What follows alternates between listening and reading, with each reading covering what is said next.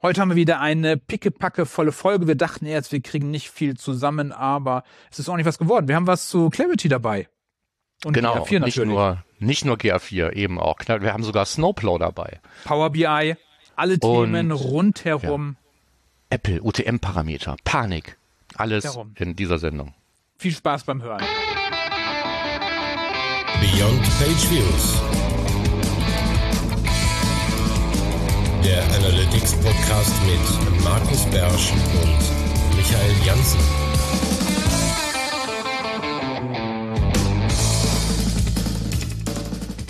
Herzlich willkommen bei Beyond Page Views, deinem Lieblings-Analytics-Podcast. Heute mit der Folge 107. Und wie immer ist äh, virtuell neben mir mein kongenialer Podcast-Partner, der Markus. Hallo zusammen. Spannende Zeiten, Markus. Ja, wir haben ja, auf jeden Fall viel GA4 heute, würde ich sagen. Finale Wochen. Ja, aber wir haben ja auch ein paar andere Sachen insofern. Mhm, genau. Darum, wir springen aber erstmal ins äh, Housekeeping rein. Ähm, da hat sich der Tom gemeldet über termfrequenz.de unter unseren Show Notes. Was hat er denn geschrieben, Markus? Du liest da ja immer fleißig bei unseren Kommentaren. Genau, ja, Tom ist ja sowieso, Tom ist ja Kommentator der vergangenen Monate. So, wenn wir da mal ein T-Shirt für machen, wird das kriegen. Ähm, es ging erstens um das Thema Matomo, da hatten wir gesagt, es gibt eine Version 5 und es war so ein bisschen mühselig rauszufinden, was sind dann da für Features drin, vielleicht auch für Nicht-Entwickler gut erklärt und sowas gibt's eigentlich offensichtlich noch nicht. Ähm, Tom fand das auch schade und hat da im Forum schon mal darauf hingewiesen, wir verlinken mal auf diesen Forumsbeitrag, wenn ihr auch in dem Forum seid, dann könnt ihr da ja alle mit draufknüppeln und sagen, ja, macht das mal. Vielleicht gibt's dann sowas. Und außerdem hat er uns noch ein bisschen äh, Feedback zur ähm, ähm, GA4 Endsport-Folge geschickt. Da ging es darum, und das ist ein Wunsch von ihm, den ich selber nicht verstanden habe, aber du vielleicht, da geht es darum, dass er sich eine Unterscheidung in der einfachen Suche zwischen primärer und sekundärer Dimension wünschen würde. Und ich weiß gar nicht, was gemeint ist. Weißt du es? Der meint, in den normalen Berichten konnte man früher ja die erweiterten Filter einstellen. Mhm. Da kann man ja sagen, auf welche Dimension jetzt der ah. Filter geht. Und äh, jetzt haben wir einfach nur Filter, so ein, genau, so ein, das ist ja so ein dummes äh, Feld, wo man einfach reinschreiben kann, äh, ja. Da wünscht er sich, äh, das, genau, das wünsche ich mir auch. Kein Regex, kein gar nichts. Wünsche ich mir auch. Ja, ich habe es einfach völlig falsch verstanden. Ich dachte bei dieser Auswahl der Dimensionen, wenn man irgendwo eine Dimension auswählt, da, aber da, da gibt's ja keine Klassifizierung in, in Primär und Sekundär insofern. Nee, verstehe. So, und eine andere Geschichte, die geht noch auf den Keks, nämlich dass ähm, erstmal, dass das äh, Datumsfeld Read-Only ist, wenn ein Report geteilt wird. Also auch wenn er Read-Only mhm. geteilt wird, sollte man vielleicht wenigstens mal ein anderes Datumsfeld auswählen können. Und auch diese, diese, diese, diese Meldung, wenn man reingeht in, in eine ältere Exploration mit einem, mit einem, mit einem benutzerdefinierten Zeitraum, dann ähm, tendiert die ja dazu, so eine Fehlermeldung zu produzieren. Ja, hier, der Zeitraum ist ungültig und so, und das ist ja alles doof. Statt dann aber einen neuen Standardzeitraum zu wählen, wie die letzten sieben Tage, kommt man dann da rein, muss dann da wieder dran rumbasteln. Das ist alles so ein bisschen mühselig noch. Also ähm, Datumsgeschichte bei Explorations gehört auch mit zu den Sachen, die man bestimmt noch ein bisschen verbessern kann. Außer bei den Trichterberichten. Weil man die ja in die Oberfläche reinziehen kann und auch mal eine neue Datumsauswahl hat. Von daher, vielleicht will Explorations ja einfach nur das neue Berichte bauen für die Oberfläche. Ja, ja. Könnte auch sein. Genau. Also dann äh, hat, braucht man das nicht mehr, das Datum zu verstellen. Aber dann brauchst du den ganzen Bereich nicht mehr. Okay, ja, das war Toms Wunsch, unser auch. Ähm, und dann äh, starten wir mal, letzten Monat hieß es noch ähm, Smalltalk. Jetzt nennen wir unsere Rubrik äh, Check-In, was wir so gemacht haben, was passiert ist, was uns durch den Kopf geht, ohne irgendwelche Links eventuell. Äh, aktuelles Zeitgeschehen vielleicht, Markus. Und äh, der Server-Side GTM, sagst du, kann jetzt auch richtig Regex? Der kann jetzt auch richtig Regex, genau. Also man konnte so ein bisschen Regex Lite, ich habe es ja in dem im URL-Cleaner, in einem Variablen-Template zum Beispiel verwendet, wo man mit um, Regular Expressions, wenn man Glück hat, ähm, PII identifizieren kann zum Beispiel. Aber das ist alles, sagen wir mal, sehr reduziert und mühselig und was man jetzt eben kann, ist ein vollwertiges Regex-Objekt erzeugen, so wie man es aus JavaScript kennt. Das ist jetzt auch in der Sandbox verfügbar und dieses Regex-Objekt kann man dann eben auch mit der mit den ganz normalen Funktionen wie äh, suchen, matchen, ähm, ersetzen kann man sie verwenden und man kann eben auch eine Testfunktion ausführen, um zu gucken, ob da ein Match drin ist. Insofern ist das jetzt regex mehr oder weniger vollwertig verfügbar. Ähm, ich nehme an, es hat ein bisschen gedauert, weil man mit einer äh, schlechten Regular Expression ja den ganzen Server mehr oder weniger lahmleben kann. Mhm. Und ähm, die werden wahrscheinlich ein bisschen dran gebastelt haben, diese Regex-Ausführung in der Sandbox so failsafe zu machen, dass man sich nicht selber das Bein abschneidet. Ja. Gibt es Oh, da ist eine Quelle zu? Da gibt's bestimmt auch eine Quelle zu, im Zweifelsfall einfach das GTM Changelog. Ich habe jetzt hier keinen Link reingepackt, aber das können wir vielleicht einfach noch nachholen. Ja, aber okay. Ähm, aber viel jetzt dazu, ähm, was wir dann jetzt nutzen kann, ist da nicht. Da steht einfach nur, es gibt jetzt äh, Regex und es gibt Test und mehr steht da eigentlich nicht. Ähm, also das, was wir jetzt gesagt haben. Ich werde versuchen, das jetzt eben in Variablen, wo ich eh schon mit Regular Expressions irgendwas gebaut habe, in irgendwelchen Templates, werde ich mal schauen, ob man das damit jetzt noch ein bisschen ausbauen kann. Aber es ist auf jeden Fall schön, dass es verfügbar ist. War bisher immer so ein bisschen ähm, schwierig. Mhm. Gerade wenn man Dinge, die man clientseitig vielleicht mit so einem vollwertigen JavaScript gemacht hat und die möchte man auf den Server umziehen und hat da irgendwas mit Regular Expressions zu tun, dann hat man sich da immer sehr schwer getan. Das haben wir jetzt nicht mehr. Das ist gut. Das zum Check-in Punkt 1. Check-in Punkt Mhm. 2 ist ein kleiner Aufreger, der ähm, an mir vorbeigegangen ist, muss ich gestehen, bis OneTrust darauf hingewiesen hat. Ähm, Google hatte nämlich ähm, erzählt auf dem ähm, Google-Blog und den Link dazu packen wir auch rein in die Show Notes auf termfrequenz.de, ähm, hat äh, angekündigt, dass es irgendwann, glaube ich, im Ende diesen Jahres oder sowas soweit sein könnte, dass man nur noch dann Google Ads schalten kann, wenn man auf der eigenen Website, also auf der Zielseite mehr oder weniger, eine Content Management Plattform verwendet, die von Google zertifiziert wurde. Das ähm, ist so ein bisschen problematisch für alle, die irgendwas haben, was nicht zertifiziert sein sollte. Was gebastelt Klein- ist. und das selbst gebastelt ist, aber nicht nur selbst gebastelt. Es gibt sehr kleine, auch nur lokal relevante Lösungen. Es gibt Sachen, die werden in Frankreich häufig genutzt. Es gibt Sachen, die werden hierzulande häufig genutzt, eben einfach deutsche Produkte und so weiter. Und ob die jetzt alle irgendwie von Google zertifiziert werden oder nicht, wie schwierig dieser Prozess ist und ob das sich jeder irgendwie jetzt äh, antut oder so, das wissen wir alles gar nicht. Aber das erhöht natürlich schon irgendwie enorm den Druck. Ne? Man nimmt man nimmt sich jetzt wahrscheinlich einfach so ein bisschen auch selber aus der Verantwortung, sagt, wir, wir nehmen nur zertifizierte Plattformen und tralala und dann haben wir mit dem ganzen Consent-Thema nichts mehr zu tun. Keine Ahnung, wo das genau herkommt, aber ähm, es tut ein bisschen weh, möglicherweise dem einen oder anderen Advertiser. Mhm. Gut zu wissen, dass es sowas geben wird, wahrscheinlich. Datum stand da nicht drin in dem Blogpost, wenn ich mich recht entsinne, konkretes. Aber wenn es dann irgendwann kommt, dann will man da vielleicht vorbereitet sein. Der wäre ganz gut. Ja. Okay. Dann habe ich noch was, äh, die Tage auch noch von wegen GA4. Ähm, da ist das Limit von äh, 100 Zielgruppen. Da habe ich mir inzwischen gedacht, das könnte knapp werden, weil man sich äh, um die Zielgruppen äh, streiten musste, wenn man sich sowas wie Segmente wieder bauen möchte für ähm, Lucas Studio oder so. Weil da sind ja die äh, Zielgruppen super für. Aber irgendwann sind die halt äh, voll. Und wenn dann auch noch die Google Ads Menschen, die SEA Menschen, für die das Remarketing auch noch haben wollen, äh, kann es knapp werden. Oder Markus, was meinst du Wenn wir das mal ins Extreme zu Ende denken, ähm, ich bin auf diese Grenze einfach noch nie gestoßen. Ich muss auch ganz ehrlich zugeben, hatte ich denn eine Grenze an Segmenten, die ich in Universal anlegen konnte? Also gab es da auch sowas wie 100 oder konnte ich da auch beliebig viele anlegen? Ich habe gefühlt ganz, ganz, ganz viele Segmente ja. und hatte da nie ein Problem mit. Wenn es jetzt hier wirklich nur 100 gibt, dann mag das im Extremfall wirklich ein Problem sein. Also gerade wenn man sich die mit den Google Ads äh, äh, Marktern teilen muss. Genau, ja. Oder wenn ich die eben auch nutze, um jetzt meine Datenansichten, die es nicht mehr gibt, nachzubilden und so, Mhm. hat man wahrscheinlich diese Grenze sehr schnell erreicht. War mir nicht bewusst.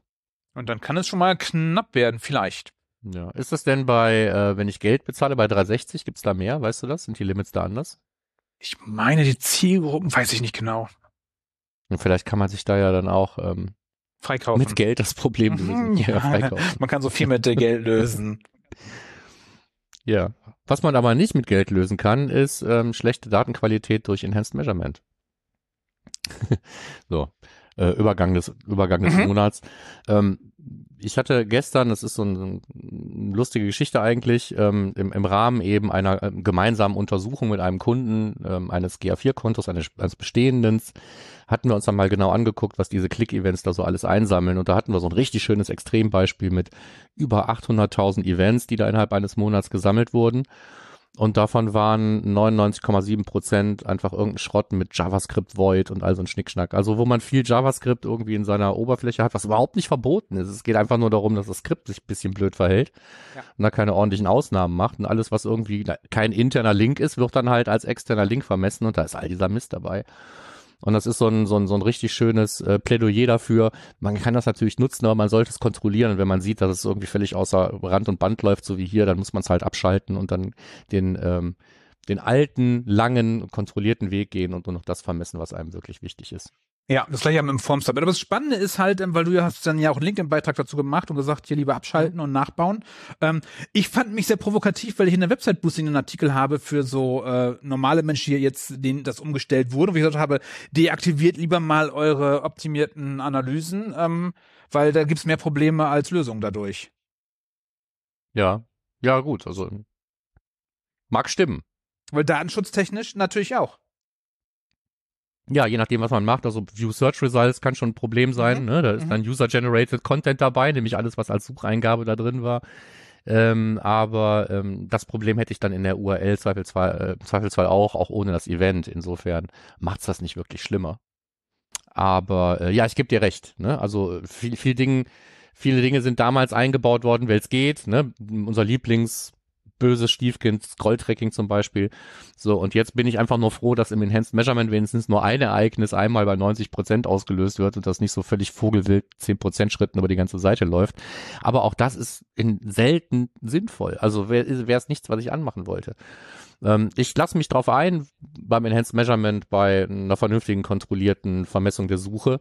Oft genug habe ich aber auch die Suchfunktion inzwischen im Tag Manager lieber selber verbaut und gezielt diese View Search Results gesendet, wenn man dann eben weiß, was darüber geht und was nicht. Und ich kann das auch kategorieren, wenn ich kategorisieren, wenn ich verschiedene Suchfunktionen habe, jenseits halt dieser Parameter, die man dann noch irgendwie aufnehmen kann.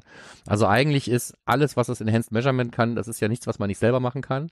Mhm. Das Einzige, wo ich sagen würde, mach es einfach an, wenn du YouTube-Videos vermessen willst, dann mach es einfach über Enhanced Measurement und don't bother mit irgendwelchen Triggern im Tag Manager und sonst was. Wenn das für dich funktioniert, vollkommen okay.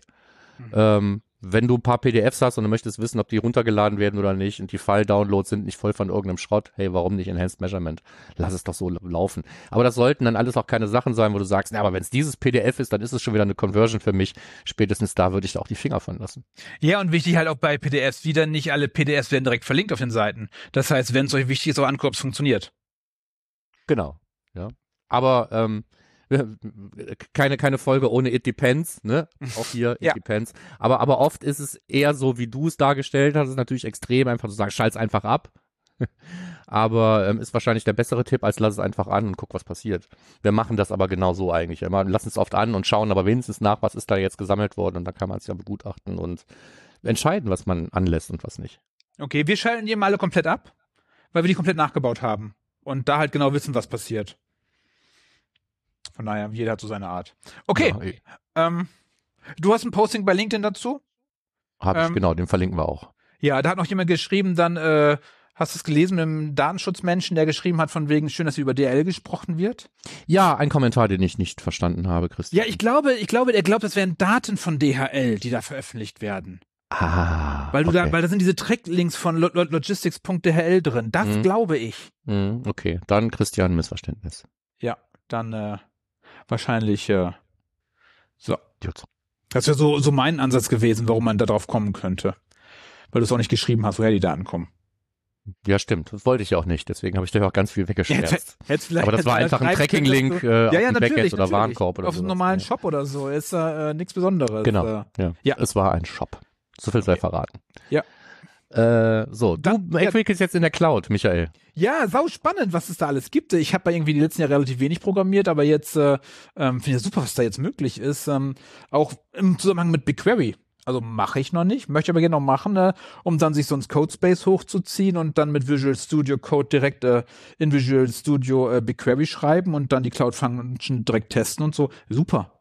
Also das ist ja sehr praktisch. Wenn ich überlege, früher meine komischen Images, die ich mir auf dem lokalen Rechner dann äh, gebaut habe, ähm, ich weiß gar nicht mehr, wie das Ding hieß, äh, war echt aufwendig, sich da so eine Entwicklungsumgebung zu bauen, ist ja alles viel einfacher jetzt. Ja, stimmt. Oder? Also, Ja, schöne neue Welt. ja. Und dann habe ich den GitHub Co-Piloten entdeckt. Hast du den auch Mhm. mal ausprobiert? Ja, den habe ich auch mal ausprobiert. Der ist schon, schon sehr praktisch. Da schreibst einfach nur eine, äh, was eine Funktion machen soll und der baut dir die. Also es ist schon äh, sehr vorteilhaft. Geht dann sehr schnell. Auch äh, irgendwelche Extrahieren von irgendwelchen ähm, Punkten aus irgendwelchen JSON-Objekten oder so. Funktioniert. Gefällt mir. Ja, Das keine dazu. Sache. Und hast du es heute mitbekommen? GR4 wird noch besser. Nein, lass, lass es uns alle wissen. Lucas Studio hat jetzt 153 neue ähm, Felder. Ja, habe ich mitbekommen. Genau. Ja, tatsächlich. Ähm, Auch so unwesentliche Sachen wie die Page Location oder Conversion-Daten und sowas. Ne? mhm, mhm. Also ich finde Da habe das ich recht, nämlich recht nämlich die cool. Woche noch, äh, ich bin ja nicht nicht so oft in Lucas Studio zu Hause, habe aber diese Woche Anfang der Woche noch irgendwo mit einem mit einem Kunden da gehangen, habe gesagt, naja, machen wir das vielleicht über Lucas Studios eventuell einfacher und dann war es wieder, ne? Oh, das Feld ist nicht da. Mhm. Ja, Schade, schade. Aber nächste Woche hat man ja nochmal eine neue Chance dann. Ja, also von daher, ich finde das äh, sehr, sehr praktisch, äh, weil da waren echt viel. Also ich war schon kurz davor, selber einen, äh, einen so einen Connector irgendwie zu bauen, damit man die Daten hat, weil so schwer ist ja nicht dran zu kommen. Nee, Daher. nee, nee. Ja. Okay, aber jetzt mal dann zu unseren echten Fundstücken, springen wir jetzt mal rüber. genau. Echte Ähm, das- Fundstücke. Das erste ist von dir. Das erste ist von mir und zwar etwas, wo ich keine Ahnung habe, wie nützlich das ist, aber ich denke, es ist trotzdem ein nützliches Fundstück für alle, die ähm, sich zwar mit GA4 auseinandersetzen wollen, aber eben nicht mit Looker Studio arbeiten, sondern mit Power BI. Ist ja relativ häufig verbreitet auch. Und hier gibt es einfach so eine Anleitung, wie man GA4-Daten in Power BI nutzt, aufbereitet und so weiter. Also für denjenigen, der mit Power BI arbeitet, ist das wahrscheinlich ein nützlicher Beitrag, für alle anderen eher nicht. Dennoch sei er hier verlinkt. Mhm, Und der ist sehr umfangreich, finde ich. hab mir auch Der ist ziemlich ausführlich Der und ist- umfangreich, also, genau. Ich glaube, der beschreibt nahezu jede Methode, also vom äh, CSV-Import von Hand über Google Sheets in Power BI und BigQuery und äh, über die Data API und so. Also außer das von Hand reinschreiben, hat glaube ich alle Methoden da aufgezählt und Ja, gezeigt, wie sie Au- außer abtippen ist alles dabei. Genau, Ja, aber das genau. ist auch wunderbar auch. Ja, ich finde das super. Verlinken. Von daher sehr, sehr umfangreich. Genau. Und dann habe ich heute entdeckt, ähm, dass äh, Microsoft Clarity kann GA4. Hast du das gewusst? Also ich wusste das nicht. Aber du kannst es tatsächlich verbinden, damit du die Daten dann äh, nutzen kannst in Clarity, die GA, GA4-Daten. Ich muss gestehen, ich habe es vermutet, weil ich letztens in einem Audit irgendwie ganz viele Events gefunden habe, die Clarity heißen mit großgeschriebenem C. Da fallen sie dann halt auf, ne, wenn man sich so ein bisschen an dieses kleingeschriebene Mhm. Snake Case äh, hält. Und genau so war es. Und jetzt weiß ich aber nicht, ob das so ein Standard-Event aus dieser Integration ist oder nicht. Aber genau da hatte ich mir gedacht, hm, klingt so, als könnte man das integrieren. Musst du dir mal angucken. Und schwupp hattest du es jetzt hier in die Shownotes reingepackt. Insofern, ja, man kann es integrieren. Ich habe es auch gelesen, äh, was da Mhm. unter deinem Link steht. Nämlich eine komplette Anleitung, wie man es an, äh, aufsetzt und so weiter. Allerdings steht da nichts von diesem Clarity-Event. Deswegen mag das auch irgendwas Proprietäres gewesen sein. Habe ich auch noch nicht ausprobiert. Vielleicht, dass man es als Trigger-Event verwendet hat oder sonst was, ne? Dass es in die auf Ach, die- also ich- wurde oder ich traue denen rein, dass sie das äh, direkt äh, reinpumpen einfach ins GA4 ohne Rücksicht aber auf Verlust. Ja. Wie, wie, also wie, wie bei anderen äh, Tools, wenn man jetzt, weiß ich nicht, äh, Hotjar verbindet und so weiter, hast du ja eigentlich auch nur als Dimension nachher so eine Session Playback URL und das ist ja wahrscheinlich auch das, was hier mehr oder weniger rausspringt. Ne? Das können wir ja mal Und umgekehrt läuft natürlich. Ne? Also Daten aus GA laufen offensichtlich dann auch irgendwie in, in Clarity rein, wenn ich es richtig verstanden habe. Mhm. Ja, die sind da irgendwie zu verknüpfen. Gut. Äh, dann habe ich eine Frage. Und zwar wäre die, ob jemand den gf4auditor.com kennt. Das ist ein Auditing-Tool. Ich glaube, man kann das auch irgendwie testen oder so. Ich hatte einfach nur gerade mangels Zeitüberfluss, habe ich mich da gar nicht mit auseinandergesetzt. Ähm, Wäre für mich allein schon deswegen interessant, um mich inspirieren zu lassen, was so ein paar neue Tests beim, beim, beim bei, bei Analytics angeht. Ich habe gesehen, dass der GA4-Audit bei Analytics total Banane ist. ist zum Beispiel egal, was du für einen Zeitraum auswählst, es wird immer irgendein hardgecodeter verwendet. Da merkt man noch, dass ich das Ding irgendwann mit der heißen Nadel gestrickt und hochgeladen habe. Ich werde mich damit die Tage auch nochmal auseinandersetzen, damit er etwas nützlicher wird. Aber ähm, neue Checks, neue Tests und so weiter. Wir wissen ja inzwischen schon eine ganze Menge mehr über Datenqualität in GA4. Das ist natürlich da alles noch auf dem Stand von, weiß ich nicht, Anfang 22 oder so. Also wenn ihr ein Audit braucht, ist der von Analytics ganz nett, um einen Überblick zu kriegen, aber das hier scheint mir viel, viel umfangreicher zu sein. Hast du das mal ausprobiert? Ähm, ich habe es mir angeschaut, ich habe mir das äh, Demoblatt angeschaut. Ähm, ich finde es ein bisschen sehr bunt. Ja, Ähm, also ja, das stimmt. Und ich hatte ja selber einen Audit ähm, generiert für Kunden und so und ich finde, das äh, kann durchaus sinnvoll sein, was ich meine, die werden wahrscheinlich auch noch mehr machen, aber aktuell ähm, wäre mir das für mich zu unstrukturiert das Durchgehen. Tatsächlich. Ja, ja, das ist ein bisschen opulent im Ergebnisformat. Ja, Mhm. Hatte ich auch. Aber das äh, kann ja nicht, äh, trotzdem kann es ja nützlich sein. Wie auch immer. Also wenn ihr euch das schon mal angeguckt habt, dann lasst es uns doch einfach wissen. Mhm. Und einen Test gibt es nicht, sondern man muss direkt kaufen. Ah ja, okay. Ja, dann gab es nur dieses Demo-Blättchen oder sowas, so ein Mhm, Teilauszug oder sowas, ja. Darum. Aber ich glaube irgendwie für einen Huni oder so oder 60 Euro oder so eigentlich ganz okay. ja. So. Ja. Dann hast du noch was gefunden. Mm, Hm, ja, genau. Da hat sich jemand äh, überlegt, äh, warum werden die Daten eigentlich generell aus äh, der Webanalyse ähm, so wenig genutzt und hat dann äh, den, äh, den äh, Zielbaum, den Goal Tree ähm, in, ins Konzept reingebracht und überlegt, äh, welche Schritte müssen eigentlich erfolgt sein. Also eher so eine Herangehensweise, warum werden Sachen nicht umgesetzt, warum sind die so und äh, die äh, hat er sich da ein bisschen auseinandergesetzt, fand ich ganz schön zu lesen. Für diejenigen, die wissen möchten, warum das so ist, ähm, kann da sozusagen durchgehen, warum Sachen so sind, wie sie sind. Ja, ich muss gestehen, ich habe den auch nur so mal, ähm, weil er ziemlich kurzfristig auch hier, hier seinen Mhm. Weg in die Shownotes gefunden hat, habe ich den nicht umfänglich gelesen, aber es könnte äh, sinnvoll sein, wenn man genau vor dem Problem steht, ne? wenn man diesen Frustfaktor hat, Mhm. dass, äh, dass man zwar analysiert, aber dass nichts passiert. Ja, und äh, nichts umgesetzt. Weil es ist ja immer noch so, also ich finde, wir erfassen relativ viele Daten, aber sie werden noch immer zu wenig genutzt, tatsächlich. Also wenn Entscheidungen sind selten auch für Daten, finde ich. Auch Ja. so von den Tools, die automatisch funktionieren. Ja, und dann hast du was Spannendes gemacht für zwei Cent am Tag?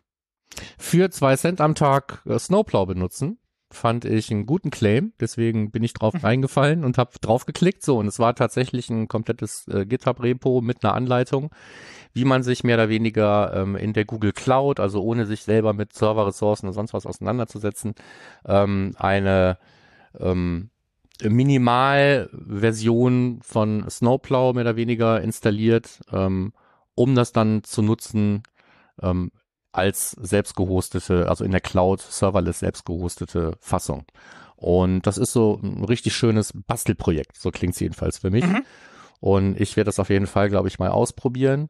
Ähm, hat man ja vielleicht auch dann eine Alternative für einen, für einen Endpunkt, auf dem man nachher dann noch mehr machen kann oder so. Keine Ahnung. Ich werde es mir dann nämlich genau mal an, anschauen wollen. Und also ich fand es Also- faszinierend, dass man da in der Cloud sozusagen für 15.000 Besucher im Monat, was nicht viele sind, 500 am Tag, ähm, zwei Cent, finde ich ja jetzt nicht teuer. Nee, klingt wirklich nicht teuer. Ich hätte das, Insofern, äh, das ist das ganze Setup ist halt wirklich auf Mhm. Kosteneffizienz auf, aufge, aufgesetzt, wenn ich es richtig verstanden hat. Mhm. Und äh, dann, dann guckt man sich das doch gerne mal an. Ja, fand ich schon sehr, sehr faszinierend, weil ja sonst äh, der Tech Manager Server ja relativ teuer ist, wenn man den mal in die, in die Cloud packt. Genau, also wenn man den wirklich, wenn man das, das, das Cloud-Projekt sich selber da jetzt irgendwie gönnt, ne, und Mhm. man, man möchte mehr als null bis ein Instanzen haben, dann kostet das natürlich auf jeden Fall schon Geld. Und deswegen sind ja auch diese ganzen ähm, all-inclusive Hosting-Plattformen so beliebt. Mhm. Nicht jeder hat sich, äh, kann sich eigene IT-Ressourcen leisten, die dann wissen, was zu tun ist, wenn das Tracking ausgefallen ist oder sonst was. Ich hatte Ja. das Gespräch auch mehrfach in der letzten Zeit. Ja. Dann hast du offensichtlich, als du dir den äh, GA4auditor.com angeguckt hast, hast du auch gleich ein Fundstück mitgebracht, oder?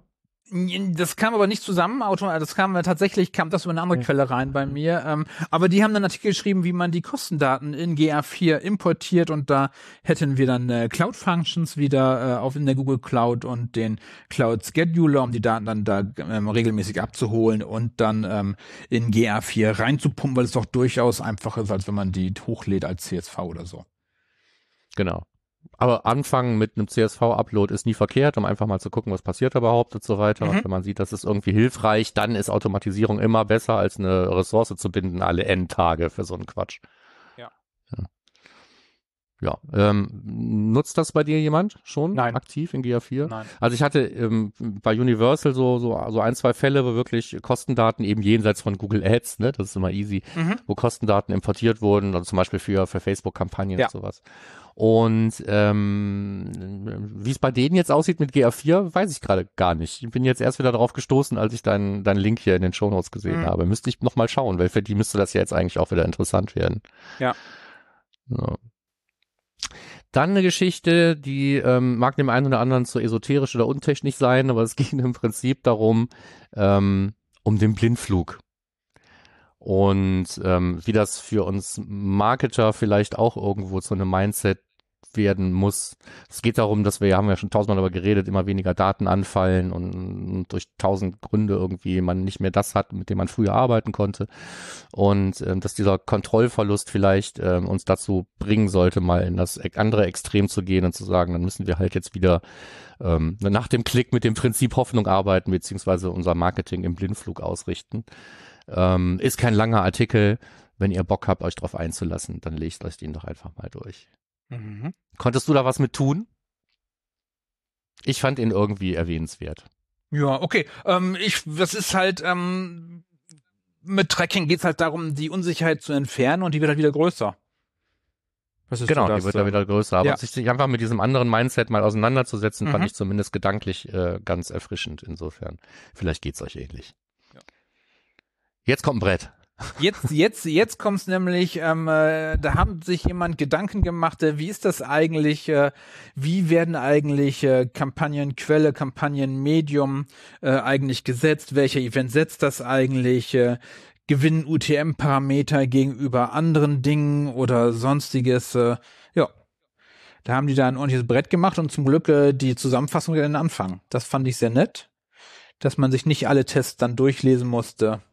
Ähm, und am Ende kommen die genau, halt dazu. Das ist ja wirklich, ja. Entschuldigung. Dass man das direkt im Config-Tag setzt, am besten hier extrahiert und reinschreibt. Und sicherstellt, dass der Config-Tag vor allen Events läuft. Genau, also das ist ein, ein, ein Plädoyer für das, was ich ähm, sowieso so gefühlsmäßig immer für richtig gehalten habe und irgendwann ja auch festgestellt habe, spätestens wenn man den Server-Side Google Tag Manager äh, nutzt und ist darauf angewiesen, dass diese Transport-URL auf jeden Fall gesetzt ist halt durch das, durch den Haken im Config-Tag, kommt man eigentlich kaum umhin, das Config-Tag überall als Setup-Tag vor allen Event-Tags irgendwo reinzuballern und dann dafür zu sorgen, dass das Ding halt nur einmal pro Seite und nicht bei jedem Event äh, ja. feuert. Und ähm, so sind viele, viele Setups gebaut und das wird mir jetzt auch erlauben, zumindest mal zu versuchen, ob Dinge anders, besser oder wie auch immer, vielleicht auch schlimmer werden, ähm, wenn ich Kontrolle übernehme und diese ganzen Felder äh, über ähm, äh, Source, Medium, Google Clicker, die und so weiter auch mal in die Hand zu nehmen und die manuell zu besetzen. Ähm, also dieser Beitrag macht auf jeden Fall ähm, gibt da volle Transparenz, was da so mhm. passiert. Ähm, und, und was ich auch daraus gezogen habe, ist, ähm, das habe ich an anderer Stelle auch schon irgendwo gehört und gelesen, ähm, es scheint nicht so richtig cool zu sein, wie GA4 damit umgeht, wenn ich innerhalb einer bestehenden Sitzung, und was ist ja vollkommen normal, ähm, erst ohne User-ID daherkomme und dann eine setze. Mhm. Da scheinen Sitzungen einfach kaputt zu gehen. Und neue direkte Sitzungen zu entstehen. Und das würde auch das Phänomen erklären, was ich auch bei einigen Kunden schon gesehen habe, wo man jetzt im Moment noch den Luxus hat, äh, Universal-Daten mit GA4-Daten zu vergleichen. Da gibt es Fälle, wo dann einfach viel, viel mehr Sitzungen, weiß ich nicht, 20.000 mehr Sitzungen oder sagen wir mal bis zu 10 Prozent mehr Sitzungen oder sowas entstehen und die kommen alle irgendwie in Direct zustande. Und ähm, wenn da User-ID im Fall ist, wäre das zum Beispiel ähm, so ein Ding, wo man sich das nochmal genauer angucken könnte. Das würde aber auch bedeuten, dass man da gar nichts gegen tun kann, wenn man jetzt mit der User-ID arbeitet. Da muss man sich fast überlegen, ob man es lieber weglässt. Mhm. Ja, also auch das oder, kommt oder auf diesem Riesending. Also da, da liest man wahrscheinlich, wenn da oben drüber eine Lesezeit stehen würde, wäre die auf jeden Fall hoch. Mhm, ja. Über eine halbe Stunde dran, würde ich sagen. Ja, mit Verstehen und allem drum und dran, da. auf jeden Fall. Aber die meisten wollen sich gar nicht so tief mit GA4 befassen im Moment, sondern suchen eher so eine Anlaufstelle, wo man GA4 lernen kann. Google hat reagiert und hat auch für Google Analytics 4 seine Ressourcen so ein bisschen in einem Lernpfad gebündelt. Und ähm, das verlinken wir euch einfach auch nochmal. Ja, weil es doch gar nicht ohne Lernen geht. Also ich habe das auch schon immer wieder, dass wenn, wenn Menschen, die unbedarft äh, sich ihre Berichte jetzt selber zusammenbauen, da kommen da sehr viele merkwürdige Sachen bei raus. Sei es, dass die falschen Quellen. Die ballern aber wirklich viel raus gerade auf ihrem Kanal, ne? Mhm, ist das ja. aufgefallen? Ja. ja. aber ich glaube, dass die, es muss erstmal ankommen, dass man es lernen muss. Das ist den meisten, glaube ich, noch gar nicht bewusst. Ja, das stimmt. Wahrscheinlich aus zweierlei Gründen. Erstens, weil Analytics also ja vorher einfacher war irgendwie, mhm. ne? So.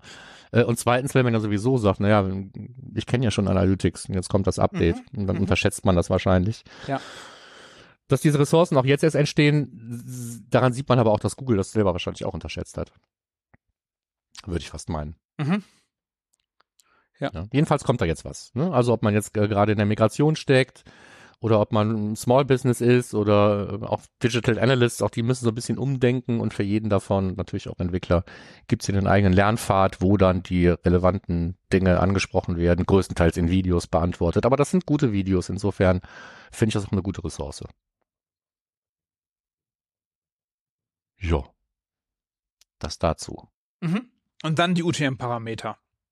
Und jetzt die UTM-Parameter. Wo letzte Woche ähm, Apple gesagt hat, hey, wir werden die alle rausschmeißen. Mein LinkedIn-Feed war ja voll damit, wo alle geschrieben haben, hey, die verschwinden, äh, Performance Marketing ist tot und so. Und dann habe ich mich ja abends so genötigt gefühlt, nochmal schnell was veröffentlicht, dass es da ähm, erst, dass es gar nicht um äh, alle Nutzer geht, sondern tatsächlich nur um das pri private Browsen im äh, Safari.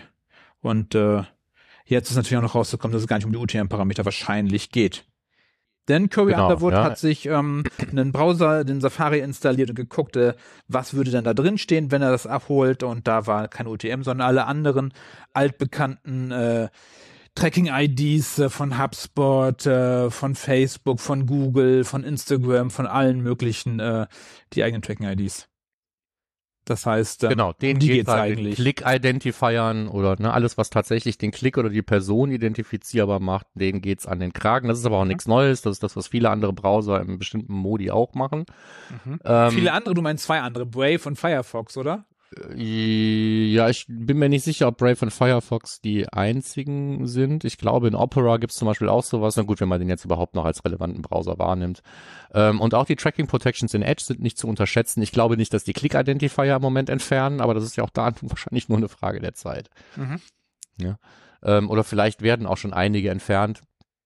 Ich habe es mir nicht genauer angeschaut, muss ich ganz ehrlich Ja. sagen. Ähm, aber es war, war wirklich wieder so ein, so ein klassisches Beispiel, ne? wie das dann, wie so, ein, wie so eine Sau dann durchs Dorf getrieben wird. Ich habe mich ja selber teilweise noch mitschuldig gemacht. Unter deinem Beitrag habe ich kommentiert und habe mal gesagt, ja, ist echt schon scheiße, ne? so, so selbst wenn es jetzt nur im bestimmten Modus ist. Ich kann alles verstehen, aber UTM-Parameter wegnehmen kann ich gar nicht verstehen. Und dann musste erst Wolfram Barth gekommen und sagen, ich habe es mal für dich gelesen, es steht da gar nicht. Ne? So. Also ähm, ich hatte den Text Ja, aber auch das ist ja nicht richtig. Der, Ja, der verkauft jetzt was als, als Wahrheit. Wir wissen es noch nicht, Markus. Wir wissen nicht, was in den Parametern im Quartal 4 drinstehen wird. Nein, aber was, was vollkommen richtig ist, ist, da steht UTM wird nirgends genannt. Nein, das stimmt, eigentlich das stimmt. nirgendwo irgendwelche Identifier benannt. So, und wenn man sich jetzt sagt, äh, UTM-Parameter dienen dazu, irgendwie eine, eine Kampagnenquelle, eine Marketingkampagne oder sonst was zu identifizieren und nicht einen User, dann ist es wirklich vernünftig davon auszugehen, dass es um die gar nicht geht. Ja. Mhm. Werden wir sehen. Aber meistens fliegen die ja mit raus. Also, also ich würde darauf tippen, dass die trotzdem mit rausfliegen. Leider. Ja, wer, wer, werden wir sehen. Ja. Ne? So. Ja. Und nur Ja. wenn man jetzt sagt, ja, es ist ja nur in Messages und weiß ich nicht, nur in Mails und nur im, im Private Mode, ähm, das ist zu kurz gedacht. Ne? Also mittelfristig wird es in jedem Browser einen bestimmten Satz an Identifiern wahrscheinlich ähm, an den Kragen gehen. Außer im Google. Ja, au außer, Also außer im Chrome, dem Chrome. eigenen Identifier, außer bei Apple dem eigenen Identifier Ja. und so weiter. Ne? So Ja. klarer Fall. Darum, wir Jo. schauen mal, was, was im Q4 kommt, welche Auswirkungen das hat. Äh, Genau. Was aber klar sein muss, ist, wenn UTM-Parameter oder Click-Identifier oder alles Mögliche irgendwie aus URLs verschwinden, dann ist Attribution schwierig, ähm, weil die sind dann schon weg an dem Moment, wo alles Tracking der Welt anfängt. Mhm. Ja, so, wenn der, wenn der Request schon bereinigt wird und so weiter, bevor er rausgesendet wird von dem Browser, bevor die Seite abgerufen wird, weiß es dein Server nicht, da weiß es der Browser nachher auch nicht, das Skript, was da drin läuft, dann sind die einfach weg. Und wenn die weg sind, dann kann man auch mit Zauberei wenig tun. Und, und das ähm, spricht für mich so ein bisschen dafür, deswegen mache ich mir so ein bisschen Sorgen um das Thema, dass jetzt eben noch mehr gehashte E-Mail-Adressen und sonstiger Schnickschnack irgendwie von A nach B fließt, weil die Click-Identifier plötzlich wegfallen. Mhm. Das ist das, was da wahrscheinlich passieren wird. Und, und, Aber wir werden es Facebook macht ja auch schon einiges äh, über die Timestamps und sonstiges, äh, ordnet das zu, wann wurde wohin geklickt und so. Von daher ähm, wird das noch mehr werden einfach dann. Also es wird, Ja, ja. die werden wieder Wege finden. Ich finde es schön, wenn wir einfach unsere UTM-Parameter behalten können. Ja, also UTMs fände ich auch schön. Click-Identifier fände ich auch schön, aber das ist nur der Marketer in mir.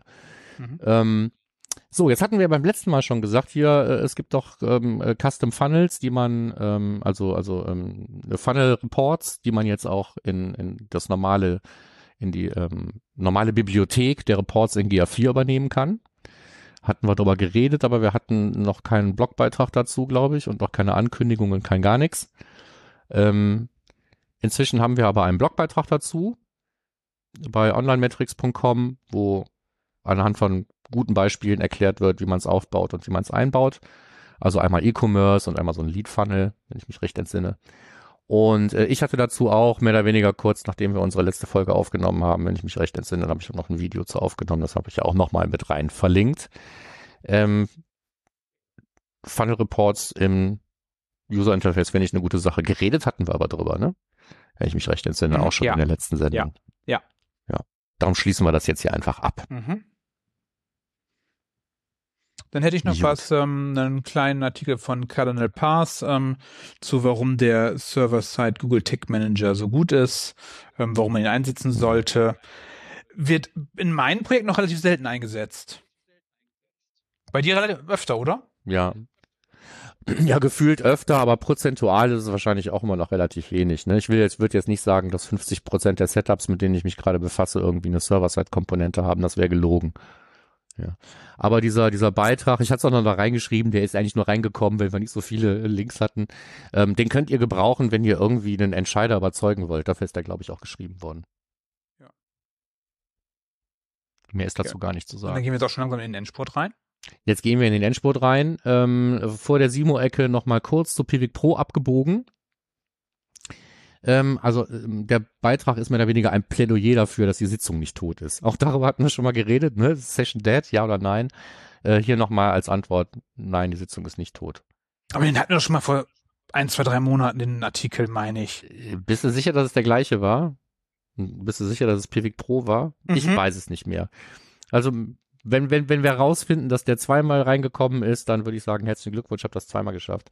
Ähm, aber ich hatte dann einfach gesagt, guck mal, da habt ihr noch mal drüber geredet, passt doch eigentlich ganz gut in die Mhm, Shownotes. mhm. Gut, dann jetzt abgebogen in die Simo-Ecke, wo wieder ein bisschen was los ist. Verrückt. Mhm. Obwohl er sich eine neue Website gegönnt hat bei Simmer, hm, alles neu gezimmert hat bei Simmer.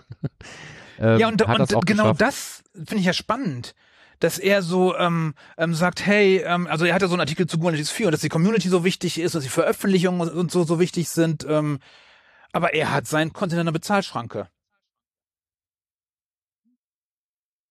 Also er war, er war ja Teil der veröffentlichten Community.